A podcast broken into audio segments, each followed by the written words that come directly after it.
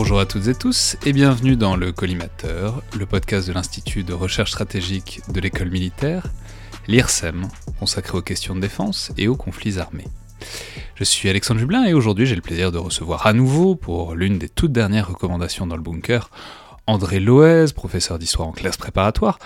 animateur aussi de l'excellent podcast Parole d'Histoire, podcast ami que je vous recommande régulièrement, et qui est aussi en ce moment euh, consacré à des films ou séries historiques euh, au sens large. Et je signale au passage, si ça vous intéresse, que j'ai eu le plaisir euh, de passer deux fois depuis le début du confinement dans Parole d'Histoire pour parler de sujets plus proches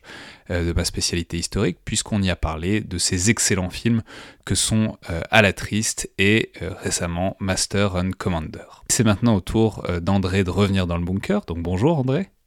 Bonjour et merci. Et après être venu discuter euh, d'À la poursuite d'Octobre Rouge il y a quelques semaines, c'est désormais d'un autre film de guerre euh, que vous venez nous parler,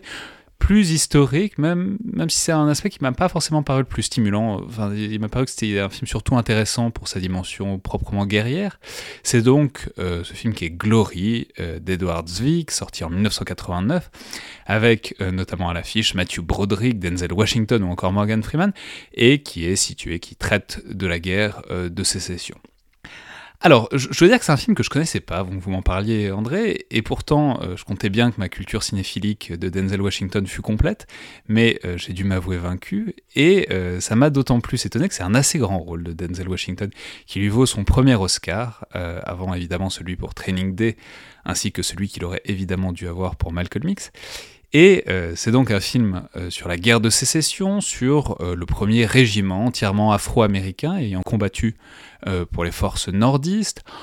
En fait, j'ai envie de dire que c'est un film qui est, en tout cas conceptuellement, assez classique pour le cinéma américain, puisque le cinéma américain est assez, disons, structurellement obsédé par euh, les grands moments de l'histoire militaire des États-Unis, euh, notamment la guerre d'indépendance et la guerre de sécession, et aussi par les moments perçus de grande fraternité et de progrès historique, comme c'est censé être le cas ici, puisque le concept global, c'est donc les Noirs qui se battent pour leur liberté aux côtés de leurs camarades nordistes blancs. Mais en fait, d'abord, le film peint un tableau plus compliqué que ça, euh, dont on va reparler, mais surtout, il a une manière de représenter la guerre que je trouve très intéressante par le bas et de l'intérieur, dont on va sans doute reparler aussi. Mais dites-nous donc, André, euh, ce qui vous intéresse dans ce Glory, et donc mérité qu'on le voit en ce moment euh, pour nous mener probablement vers l'instant de gloire que sera la sortie prochaine du confinement. Oui, alors on espère que ce sera un petit peu plus glorieux euh, que dans le film, en tout cas d'une gloire euh, un petit peu plus durable, parce que ça se termine pas très très bien quand même pour les protagonistes, sans tout dévoiler. On espère faire une euh, sortie plus, plus victorieuse que celle-là, disons. Voilà. Alors, ce que je trouve intéressant dans le film, qui n'est pas sans défaut ou sans problème, on pourra en reparler, euh, c'est deux choses. D'abord, vous avez parlé de ce casting euh, vraiment magnifique, avec effectivement euh, une génération d'acteurs afro-américains qui arrivent vraiment dans la, plénitude de son talent, Denzel Washington, Morgan Freeman, et je citerai aussi André Brower, qui qu'on connaît peut-être aujourd'hui, c'est le capitaine dans la série Brooklyn Nine-Nine, dans un rôle aujourd'hui comique, mais qui à l'époque joue ce jeune homme noir de Boston, éduqué, qui rejoint l'armée, qui est confronté à toute la, la de l'apprentissage militaire. De fait, je l'avais même pas reconnu, il a, il a, pris quelques kilos depuis. Euh. Voilà, euh, et c'est l'un de ses premiers rôles, je crois. Donc il y a ce casting qui est, vraiment magnifique. Et puis, euh, il faut dire quand même que les films sur la guerre de sécession, en tout cas ceux qui arrivent jusqu'en France, ne sont pas si fréquents que ça. on vit encore, me semble-t-il, en partie sur des héritages du grand classique, lui aussi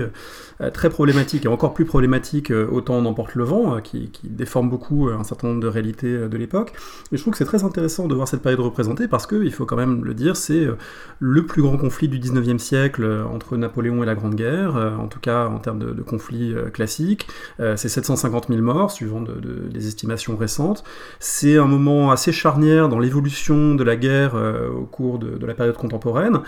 donc il me semble que c'est très très intéressant d'en voir une représentation à l'écran qui a des petits écarts par rapport à la réalité, mais qui est globalement assez fidèle à l'expérience effectivement de ce 54e régiment du Massachusetts, qui était le premier régiment euh, afro-américain ayant combattu dans les troupes de l'Union. Ouais, alors on va dire ça joue sur quelque chose qui est très structurel euh, dans la guerre de sécession, c'est l'incorporation permanente de nouvelles troupes, c'est le fait qu'il faut tout le temps recruter, que les, levées d'hommes, les, drafts sont permanentes, et que bon, ça pose des problèmes toujours structurels, puisque ça implique de former les hommes qui généralement sont pas bien formés, et les derniers à arriver sont souvent les premiers à mourir. Mais là, en plus, il y a un deuxième problème qui est un problème euh, social. Il y a déjà des problèmes sociaux dans, dans les incorporations, mais là, en plus, c'est un problème puisque ce sont des noirs qui arrivent, qui donc doivent être incorporés à une armée à peu près exclusivement blanche, les armées du Nord évidemment. Et euh, bah, voilà, disons que ça, pose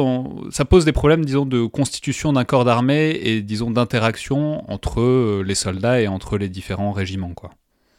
Tout à fait. Et à une époque, en plus, je parlais d'époque charnière, c'est assez intéressant parce qu'on a, on va vers la mainmise complète de l'État sur son instrument militaire, qui va s'affirmer euh, en particulier avec la Première Guerre mondiale, mais on est encore à une époque où un officier lève lui-même son régiment, euh, recrute ses hommes, se charge de leur approvisionnement, de leur équipement. Il y a une scène très intéressante où euh, le colonel qui commande le régiment, qui est joué par Mathieu Broderick, d'ailleurs c'est pas, à mon avis pas au niveau des autres acteurs, mais bon c'est une parenthèse, le colonel à la tête du régiment se rend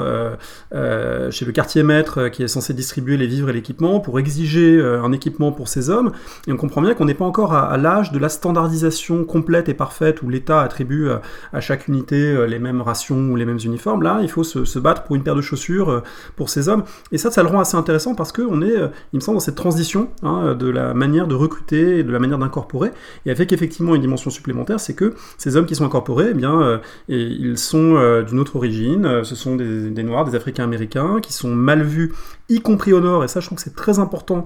que le film le représente parce que on a de loin parfois tendance à imaginer que euh, la guerre de sécession, l'union contre la sécession, le nord contre le sud, c'est en gros les gentils euh, antiracistes au nord et puis euh, les méchants esclavagistes au sud. C'est beaucoup plus compliqué en fait. Au nord, on trouvait une intolérance extrêmement forte également. On trouvait, on se souvient des, célèbres émeutes de New York où une partie de la population s'est révoltée notamment contre la perspective d'incorporer des noirs dans l'armée ou d'émanciper les noirs. Donc en fait, la société du nord, elle est traversée de clivages et d'un racisme structurel encore très très puissant. Moins vrai à Boston, d'où vient le colonel Shaw euh, et d'où viennent une partie des protagonistes, parce que c'est euh, le Massachusetts, l'État le, plus en pointe vers l'abolitionnisme, on va dire, mais dans beaucoup beaucoup d'autres régions du Nord, eh bien, euh, le racisme structurel est présent, et ça, le film, je trouve, le montre de manière très très utile.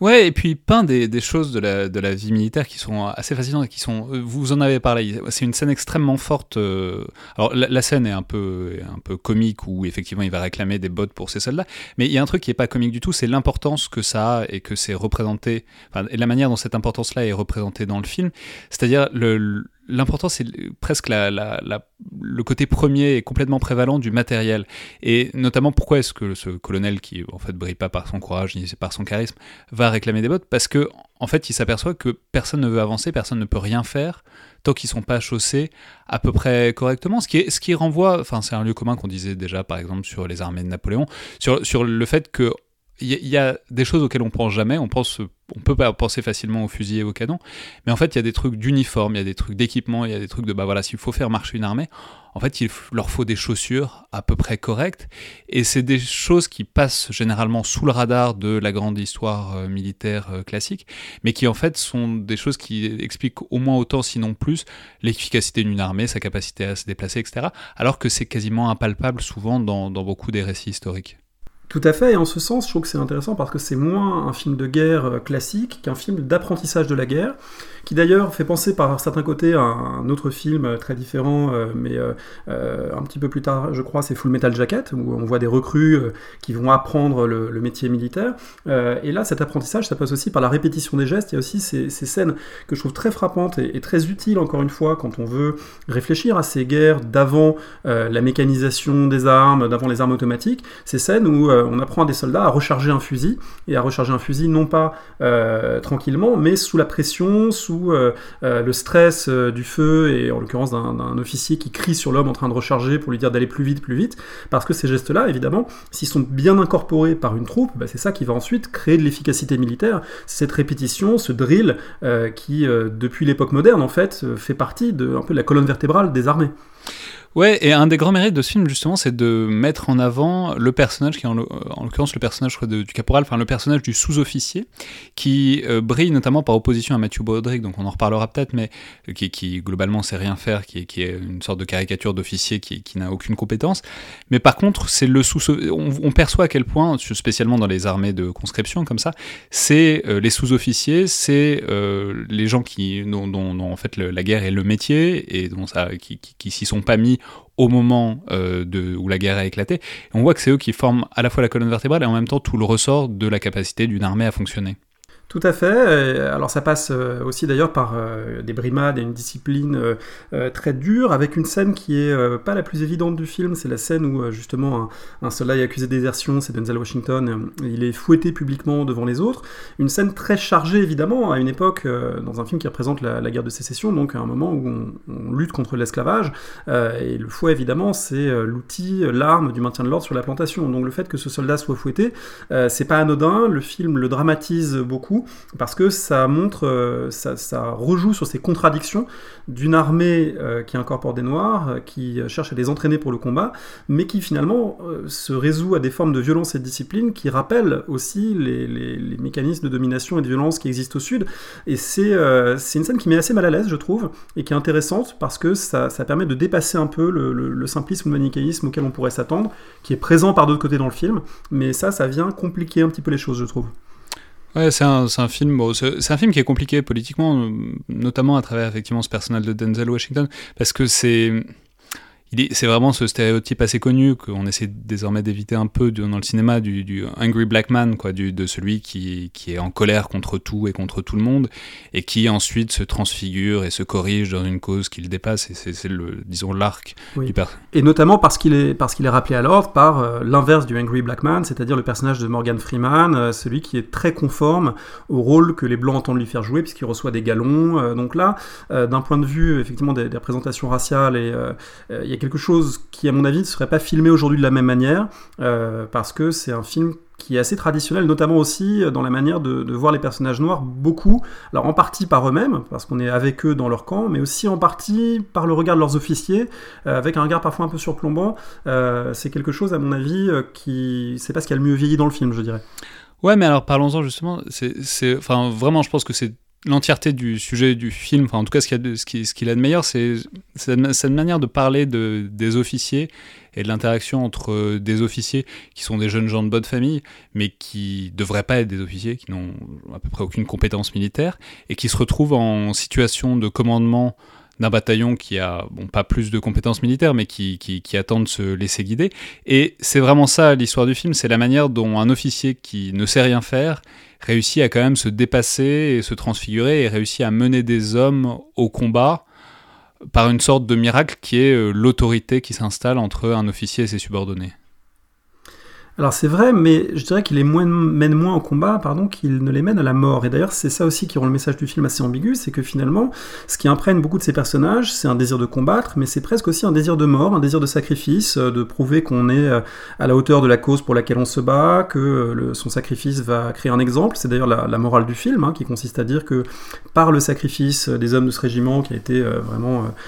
plus que décimé, qui a perdu la, la moitié de ses effectifs, par ce sacrifice, d'autres se sont et du coup la cause a été renforcée, etc. etc. Euh, et finalement, effectivement, le, colonel Shaw ne sait rien faire d'autre que mourir d'une certaine façon. Et, c'est assez paradoxal, un film de guerre qui a pour aboutissement euh, la, mort volontaire d'un certain nombre de ses personnages.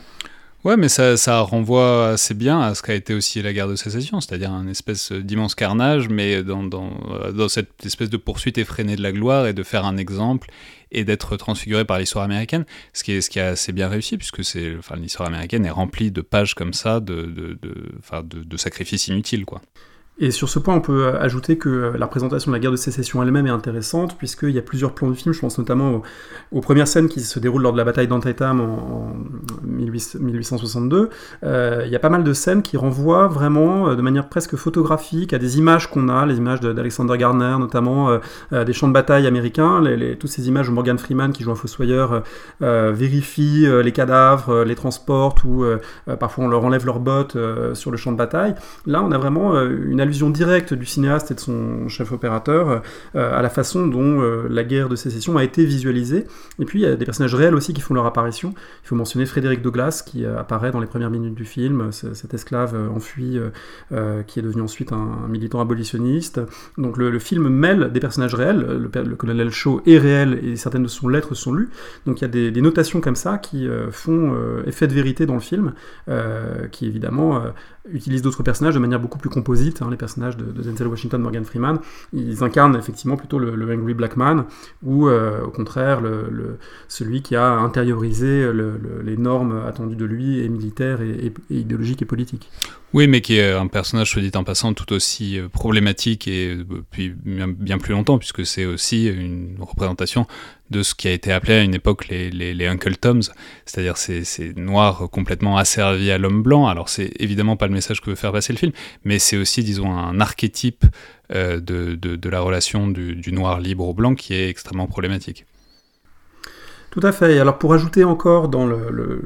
portrait ou le, tableau d'ensemble des personnages, il y a une scène intéressante dans le film qui montre un autre régiment formé de soldats noirs, euh, mais un régiment formé de soldats noirs dont le commandant n'a pas voulu faire de vrais soldats et finalement il laisse un peu libre cours à leur, euh, à leur instinct, euh, à leur désordre. On les voit piller une maison au sud, on les voit se livrer à des, des violences et des déprédations et c'est l'idée qui est à la fois intéressante militairement, peut-être un peu plus gênante politiquement, que livrés à eux-mêmes, ces soldats noirs finalement ne, ne, sont pas justement dignes de combattre, qu'il faut euh, les entraîner, les former, leur donner un uniforme, une régularité, des ordres, etc. pour qu'ils deviennent euh, efficaces militairement, mais aussi que livrés à eux-mêmes finalement c'est pas grand c'est pas grand chose d'autre que des sauvages. Et c'est à la fois intéressant comme scène, et ça a quelque chose d'un petit, peu, euh, d'un petit peu troublant, encore une fois, dans ce que le film peut avoir à la fois de subtil et de problématique, à mon avis, dans sa représentation des, des relations raciales. Ouais, parce qu'en fait, si on y réfléchit, ça, me frappe euh, là en en parlant. Il y a quand même une sorte d'implicite dans tout ce film, c'est que euh, les Noirs doivent payer leur liberté, quoi. doivent acheter leur liberté par leur sang. Euh, Tout à fait. Et c'est, en fait, quand on le dit comme ça, c'est pas, c'est pas terrible euh, comme message. Euh. Ouais, mais ça renvoie en fait à, là pour le coup, à des, des tropes du cinéma américain quand il s'empare de ce sujet. Le film de Spielberg, Lincoln, avait été très discuté, notamment sur ce point, puisqu'il représentait pas autre chose que des hommes blancs offrant la liberté aux Noirs, sans représenter des formes d'auto-émancipation ou de, d'agentivité de ces, de ces Noirs eux-mêmes qui, qui commençaient à s'émanciper avant même que le, le 15e amendement soit, soit voté, ce que le film raconte. Donc c'est quelque chose qui renvoie à des choses assez inscrites finalement dans la façon dont l'histoire de la guerre de sécession est racontée. Euh, on peut voir avec profit les documentaires de Ken Burns, hein, le grand documentariste américain qui s'appelle euh, The Civil War, c'est une série en neuf épisodes, et qui fait ce récit-là, mais qui est aussi un récit assez conservateur d'une certaine façon dans le rôle qu'il donne euh, à ces soldats noirs et euh, euh, à leur capacité d'agir ou à leur autonomie. Avec peut-être un, dernier point que je voudrais ajouter là-dessus, c'est que le film déforme aussi un petit peu les choses puisqu'il nous présente des soldats noirs, dont le personnage de Denzel Washington, comme d'anciens esclaves. Et en fait, c'est pas le cas dans ce régiment, puisque dans ce régiment, c'était avant tout des, Noirs libres du Nord qui s'étaient engagés, et des anciens esclaves ont pu rejoindre euh, par la suite ou dans d'autres unités euh, des troupes de l'Union, mais pas vraiment dans ce régiment-là. Donc là, il y, a un raccourci du film qui tend à souligner ce que vous dites, c'est-à-dire euh, bah, il faut bien qu'ils gagnent leur liberté par leur sang. Ouais, on peut ajouter, c'est pas le dernier euh, chapitre en fait de l'histoire un peu problématique de l'incorporation des, Noirs euh, à l'armée américaine, même après la guerre de sécession, parce qu'après ce sera ce qu'on appelle, ce qu'on a appelé beaucoup les, Buffalo Soldiers,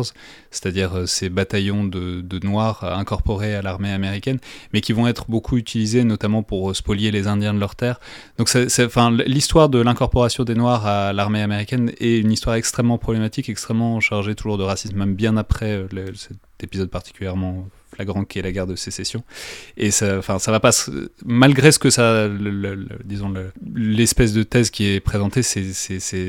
les problèmes commencent vraiment avec la guerre de sécession plus qu'ils ne se terminent de ce point de vue-là. Tout à fait. Alors il reste à attendre, euh, peut-être que c'est passé, mais je ne l'ai pas encore vu. Euh, il reste à attendre la façon dont le cinéma américain va incorporer de plus en plus les soldats latinos désormais euh, pour les, opérations récentes des années 2000 et 2010, puisque ça, forme une des composantes évidemment de plus en plus importantes des armées américaines actuelles. Et du coup, ça va reposer, à mon avis, à nouveau frais la question à la fois des relations raciales au sein des troupes et puis de la manière dont c'est représenté à l'écran, puisqu'évidemment ça, ça fait partie des enjeux qui accompagnent tout toujours à la fois les armées américaines et la manière dont le cinéma les représente. Merci beaucoup, André Loez.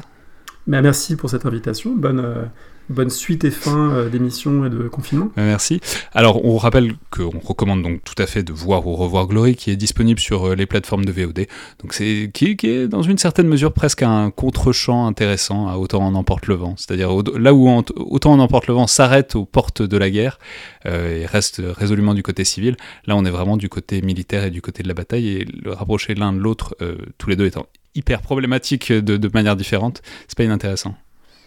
Je pense qu'on est en droit d'espérer un, grand film euh, un jour euh, sur la, guerre civile, euh, ce que celui-ci n'est pas tout à fait, à mon avis, malgré tout son intérêt? Très bien, bah, merci beaucoup et bonne journée à tous.